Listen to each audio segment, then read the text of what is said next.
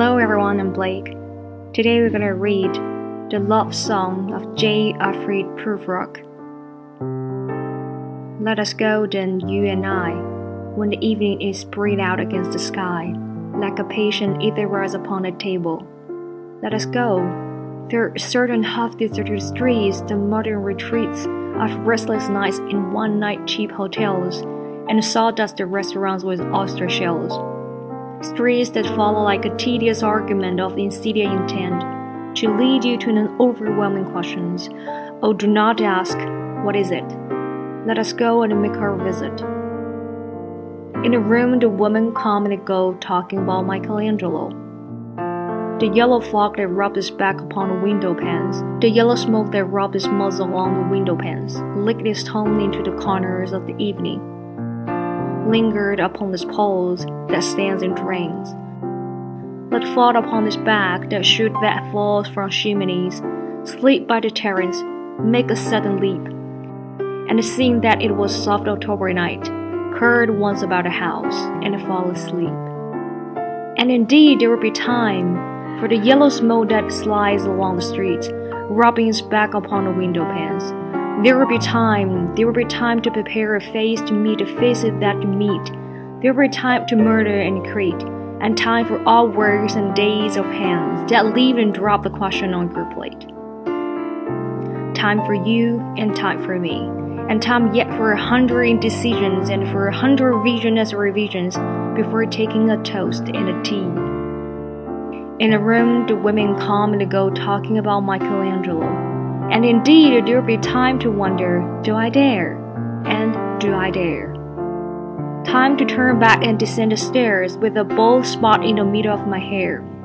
They will say, How his hair is growing thin.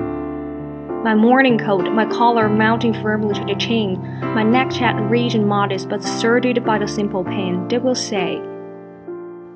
But how his arms and legs are thin. Do I dare disturb a universe?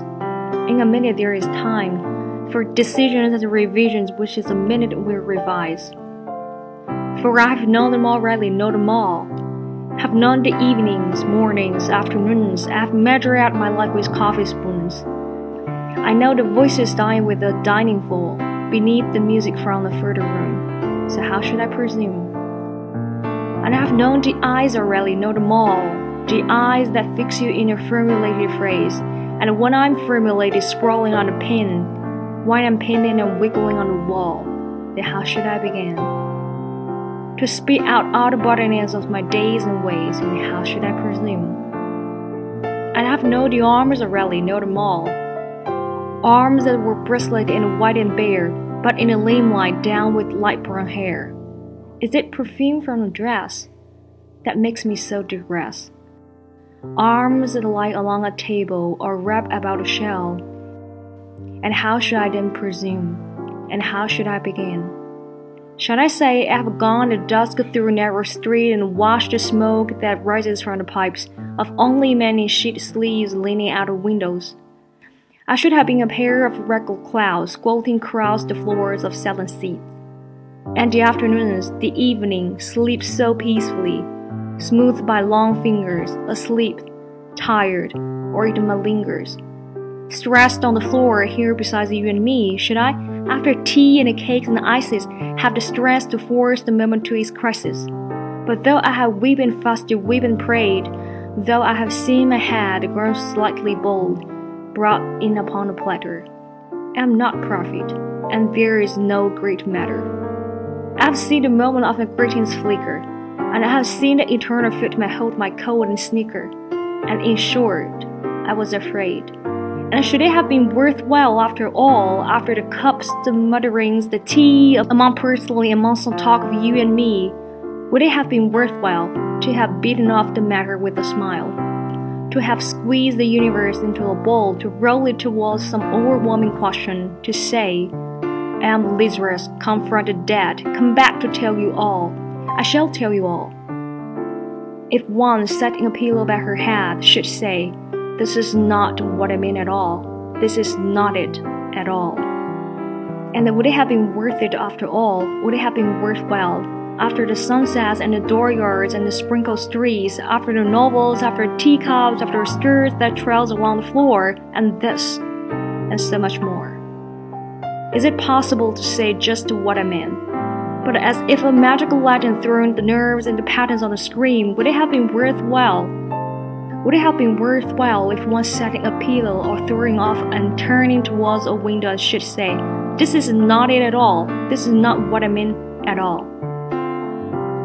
No, I am not Prince Hopley, nor was meant to be. I am a tender lord, one that will do to swallow a progress, start a thing or two, to advise the prince, no doubt an easy tool.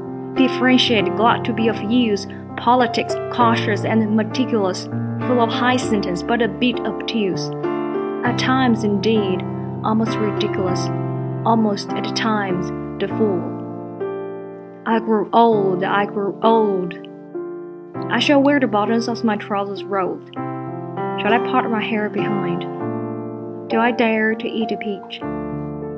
I shall wear white vanilla trousers and walk upon beach. I have heard the mermaids singing each to each. I do not think they will sing to me.